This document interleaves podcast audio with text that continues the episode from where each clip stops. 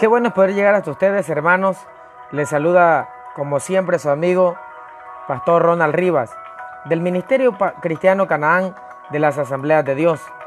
Esta hora nos complace llegar hasta ustedes a través de este audio, esperando en el Señor que esta palabra sea de mucha bendición para cada uno de ustedes. Así que prepárese para recibir de parte de Dios lo que Él ha preparado este día. En esta hora vamos a hablar acerca de un tema muy especial. El tema es somos creyentes, no incrédulos. Para ello le voy a invitar que vaya conmigo a la Biblia, a la primera carta del apóstol Juan, primera de Juan, capítulo 5, versículo 13. Y vamos a leer la palabra del Señor tal como está escrita. Y dice la palabra de Dios, primera de Juan, capítulo 5, versículo 13. Estas cosas os he escrito a vosotros que creéis en el nombre del Hijo de Dios, para que sepáis que tenéis vida eterna y para que creáis en el nombre del Hijo de Dios. Gloria al Señor. Ser creyente es lo más maravilloso que nos puede pasar. Significa que somos salvos, que los pecados han sido perdonados, que Cristo vive en nuestros corazones y que el cielo es nuestro hogar. La palabra de Dios es para nosotros. Si usted vuelve, le pone atención a, la eh, a las primeras palabras de este versículo, dice, estas cosas os escribo a ustedes que creen. ¿Y quiénes son los que creen? Eh, bueno, usted dirá, bueno, la Biblia dice que hasta los demonios creen y tiemblan, pero la palabra en el griego que está hablando acá es de confiar confiar. La palabra creer significa confiar y los demonios no confían en Dios. Ellos sí creen que existe Dios, pero la palabra creer para nosotros es confiar en Él. Así que bienvenidos a este tema. Somos creyentes, no incrédulos.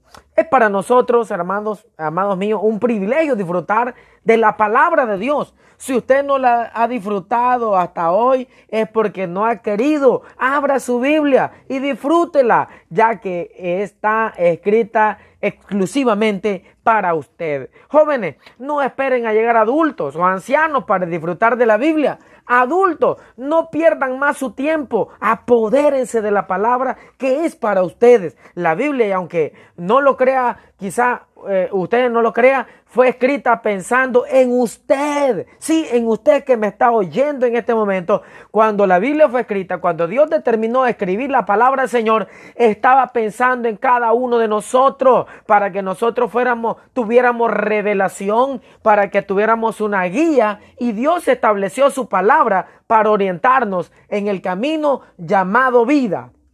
Ahora viene una pregunta. ¿Cómo, puede, ¿Cómo podemos hacer para ser buenos creyentes, buenos hijos de Dios, que hemos sido salvados de este mundo? Bienvenidos a este estudio que sabemos que será de mucha bendición para cada uno de ustedes. En primer lugar, vamos a decir, amados hermanos, de que usted debe saber lo que Dios dice en su palabra para llegar a ser salvo.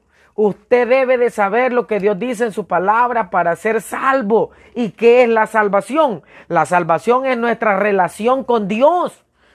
Si somos salvos, tenemos paz para con Dios, decía el apóstol Pablo. Esto no significa que no podríamos volver a pecar, pero si persistimos en pecar, entonces no es que no seamos salvos, sino que necesitamos ser salvos.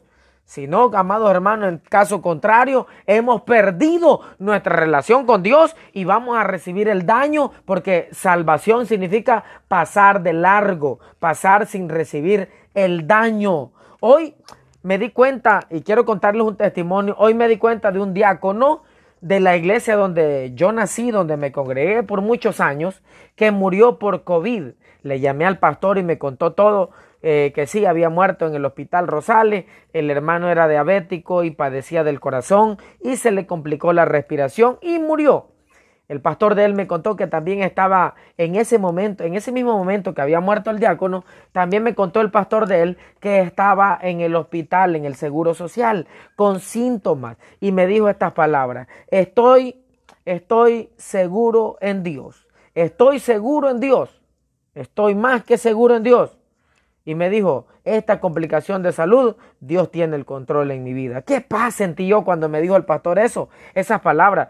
Y me dijo también al final de la plática, Dios está recogiendo su trigo. Gloria a Dios, Dios está recogiendo su trigo. Nos cuesta asimilar la muerte porque cuando alguien muere, pues lógicamente pasa a otra vida y aunque nosotros decimos pasó a mejor vida, siempre cuando es alguien querido o un familiar, duele esa separación, pero en realidad el que está contento es el muerto. Está contento si es creyente porque ha pasado a coronar su carrera y quizás ellos lloran por nosotros que todavía estamos de este lado del mundo y que estamos luchando por llegar a salvarnos. Pero óigame, póngame atención a esto. Si el Señor ha dicho que lo va a salvar, es a través de una relación directa con Él. Nadie que no tenga una relación con Cristo podrá o llegará a ser salvo. Pero si usted tiene una relación con Cristo, le, recuerdo que el Salmo que dice que ah, Él nos guiará aún más allá de la muerte. Por eso quiero explicarle a usted cómo ser creyente y no incrédulo. En primer lugar, vamos a, tener también, perdón, en segundo lugar, vamos a ver nuestra naturaleza humana. Eh, en primera en Primera de Tesalonicenses capítulo 5, versículo 23, leemos la palabra del Señor. Si usted me permite, lo voy a buscar para leerlo literalmente y usted se dará cuenta de la palabra del Señor. Primera de Tesalonicenses 5:23 y dice la palabra del Señor, y el mismo Dios de paz os santifique por completo y todo vuestro ser, espíritu, alma y cuerpo sea guardado irreprensible para la venida de nuestro Señor Jesucristo. Ahora, el versículo nos da literalmente que nosotros estamos compuestos por tres, estamos compuestos por tres sustancias. Estamos compuestos por espíritu, por alma y cuerpo. Y todo, nuestro espíritu, nuestra alma y nuestro cuerpo, todo necesita una regeneración porque nacimos muertos del Espíritu, porque heredamos el pecado de, desobediencia de Adán y Eva.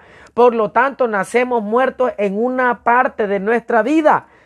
Ese es el Espíritu. Y todo nuestro ser necesita ser redimido. Ahora, ¿qué es el cuerpo? El cuerpo es lo más lógico de las tres partes. Es la funda, le llamaba Pablo, la casa le llamó también.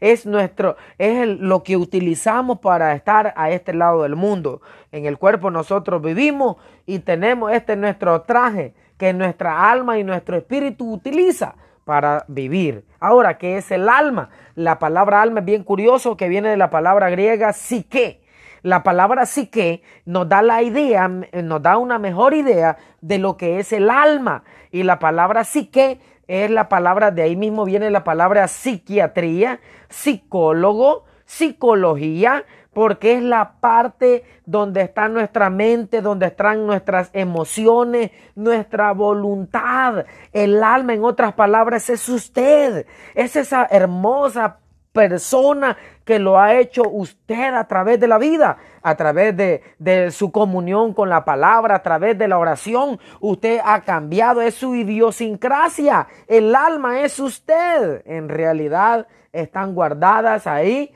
en nuestras emociones, nuestra voluntad. Ese es el alma. Pero hablando del espíritu, yo pensaba que el alma y el espíritu eran la misma cosa, pero la Biblia literalmente la separa. Y aunque el alma y el espíritu están, eh, son la parte inanimada de nuestro cuerpo, también son eh, la parte que no podemos ver, pero sí podemos estudiar a través de la palabra. Hebreos capítulo 4, versículo 12 dice que esta palabra penetra hasta partir el alma y el espíritu. El espíritu es esa parte de usted que lo hace único y que le permite saber y conocer de Dios esa es la parte que necesita más urgentemente ser regenerada, ser vivificada o en el peor de los casos ser resucitada si ha nacido muerto y usted todavía no ha hecho Señor de su vida a Jesucristo. Ahora, cuando decimos que necesitamos ser redimidos de nuestro alma, de nuestro espíritu, de nuestra alma y nuestro cuerpo, viene una gran pregunta. ¿Por qué necesitamos ser redimidos? Entonces, ¿qué significa ser redimido? Y vamos a decir que redención significa salvar a aquello que estaba perdido. En Lucas capítulo 19, verso 10 dice que Jesús vino para salvar lo que se había perdido. Jesús no vino a poner un banco y dijo, voy a ayudarle a los que están pobres. Jesús no vino y dijo, voy a poner un hospital y le voy y voy a sanar a los que están enfermos, voy a ayudarle. Él vino a salvar al hombre. Él vino eh, a, a los que andaban sin brújula. Eso significa estar perdido, andar sin brújula en la vida, levantarnos, llegar la noche, terminar una semana, pasar un año y sin saber de nuestra vida qué va a ser. El Señor conocía que nosotros íbamos a andar perdidos, sin brújula y él vino a salvar lo que había lo que estaba perdido. Dios está en el cielo y el hombre estaba en la tierra. Por lo tanto, había una separación tan grande que no podía haber otra cosa u otro mediador más que nuestro Señor Jesucristo. La iniciativa no fue suya, sino que fue de Dios. La iniciativa fue de Dios. Dios planeó la salvación y el rescate de todos nosotros. Ahora, Cristo, cuando vino a la tierra, construyó un puente o una escalera, como usted le quiere llamar, para pasar al otro lado y poder encontrarnos con el Padre Creador de todas las cosas. Construyó un puente o una escalera para que nosotros pudiéramos llegar sin problema delante de Dios. Eso es lo que hace único a Jesús como también, valga la redundancia, como el único camino al cielo. ¿Escuchó bien? Jesús no es un mejor camino. Jesús es el único camino al cielo. No hay otro camino por bonita que sea su religión, por bonita que sea su creencia, por bonito que sean sus modales y una persona educada y qué bueno por ello. Habla que sus padres lo criaron bien y, y, y de todos modos si puede ser una persona muy educada, pero sin Cristo está perdido igualmente. Usted necesita reconocer a Jesús como su Señor y salvador de su vida. Ahora viene una pregunta en tercer, en, tercer lugar. ¿Qué debemos hacer para ser salvos? ¿Qué es lo que debemos hacer para ser salvos? ¿Se recuerdan allá en el libro de los Hechos cuando el carcelero cayó de rodillas porque pensó que todos los presos se habían ido y Pablo le dijo, no, aquí estamos, no te quites la vida. Y él le dijo, ¿qué debo de hacer para heredar la vida eterna? Y el apóstol Pablo le da una palabra que hasta el día de hoy ha sido la más una de las más predicadas alrededor del mundo para todos aquellos que se hacen la misma pregunta. ¿Qué tengo que hacer para heredar la vida eterna? Y Pablo le dijo, cree en el Señor Jesucristo. Ahora, cuando nosotros vamos a la palabra en el griego creer, pensamos nosotros que es sencillo, que es fácil, pero en realidad, en realidad es fácil. Pero la palabra creer significa confíe y hágase esclavo de esa persona confíe y hágase esclavo de esa persona. O sea, en otras palabras, cuando decimos nosotros que confiamos en Jesús, estamos diciendo que confiamos plenamente en Él, que confiamos en su palabra, aunque estemos viviendo un mal momento, aunque estemos por, momentos enfermos, debilitados, con problemas, vamos a seguir confiando en nuestro Señor Jesucristo, porque lo que nos espera al final de nuestra carrera es que Él enjugará toda lágrima de nosotros. Tal vez usted esté pasando un momento difícil donde dice, yo no siento que Cristo está conmigo, yo no siento que tengo la ayuda de Dios. Pues déjeme decirle que no, el Señor está obrando y Él obra más en silencio que haciendo bulla. Así que confíe y hágase esclavo de Él. Muchas personas dicen, yo creo en Dios. Sí, puede ser, pero sigue en su camino, sigue haciendo su voluntad y eso no puede ser la palabra del Señor. Ya, ya a ver más adelante lo que dice. Si no está dispuesto a, hacer, a hacerlo su Señor, a Jesucristo, usted no puede ser salvo. Usted dirá, pero pastor, ¿por qué dicen eso ustedes? ¿Cómo se atreven a decir eso? ¿Por qué atacan otra religión que tienen a otro Dios, como el Islam que tiene a Mahoma, como los testigos de Jehová que a Jesús lo ven como solamente un profeta? Pues déjeme decirle que la, no soy yo, no es mi palabra, es la Biblia que declara, ha hecho un decreto que solo a través del Hijo del Hombre, solo a través de nuestro Señor Jesús, Jesucristo, podremos llegar a ser salvos. Bendito sea Dios por todos aquellos que hemos creído en este Señor y lo hemos hecho nuestro amo. Ahora la palabra amo significa que es nuestro dueño. Yo le voy a preguntar a usted, ¿ha hecho usted dueño de su vida al Señor? ¿Sigue en su vida viviendo como le parece? Quiere ser salvo, pero quiere tener los deleites de este mundo. Usted quiere tener lo peor de este mundo y lo mejor de Dios. Pues déjeme decirle que de esa manera no funciona la palabra de Dios. Usted tendrá que negarse, tomar su cruz cada día, seguir la palabra aun cuando, aun cuando las cosas se vuelvan difíciles. Usted tendrá que seguir siendo santo, seguir la palabra de Dios, porque no hay otra manera de ser salvo sino es creer en Jesucristo. Y creer significa confiar y ser esclavo de esa persona. En otras palabras, si el Señor me dice, ite por este callejón, aunque lo vea oscuro, pero si el Señor está ahí, yo prefiero ir por ese callejón que no pueda ver bien mi visión personal y no irme por otro camino donde yo crea que es mejor. Tengo que confiar y hacerlo dueño, hacer dueño de mi vida, Jesús. Si no está dispuesto a hacerlo su Señor, usted no puede ser salvo. Y si usted quiere ser salvo sin hacerlo su Señor, tampoco puede ser salvo. Usted deberá llevar la cuesta, llevar la cruz cuesta arriba, porque de esa manera, dice la palabra, el que oye mi palabra y crea el que me envió tiene vida eterna y no vendrá más a condenación, mas ha pasado de muerte a vida. Escuche bien, cuando usted decide morir a usted, cuando usted decide hacer el Señor de su vida a Jesucristo, usted es salvo en ese momento. Usted no tiene que esperar a morir para ser salvo. Usted es salvo hoy, desde el momento que recibe a Cristo como su Señor y Salvador, usted tiene la vida eterna.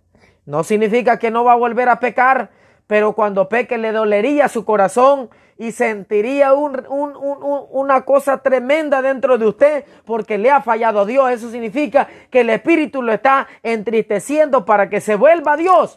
Pero si usted peca y no se siente triste, usted está fuera del libro de la vida.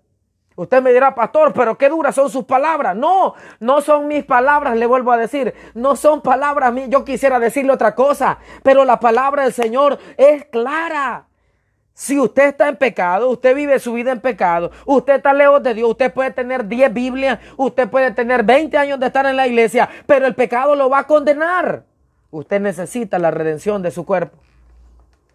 Tal vez su alma ya entendió la palabra, pero su cuerpo necesita ser regenerado. El que oye mi palabra y la cumple, este es mi discípulo. Gloria al Señor. Quiero terminar haciendo una pregunta. Entonces, Usted me se preguntará, entonces, pastor, ¿cómo sé que soy salvo? Es sencillo. Usted no es salvo por sus sentimientos. Usted no debe depender, depender de sus sentimientos.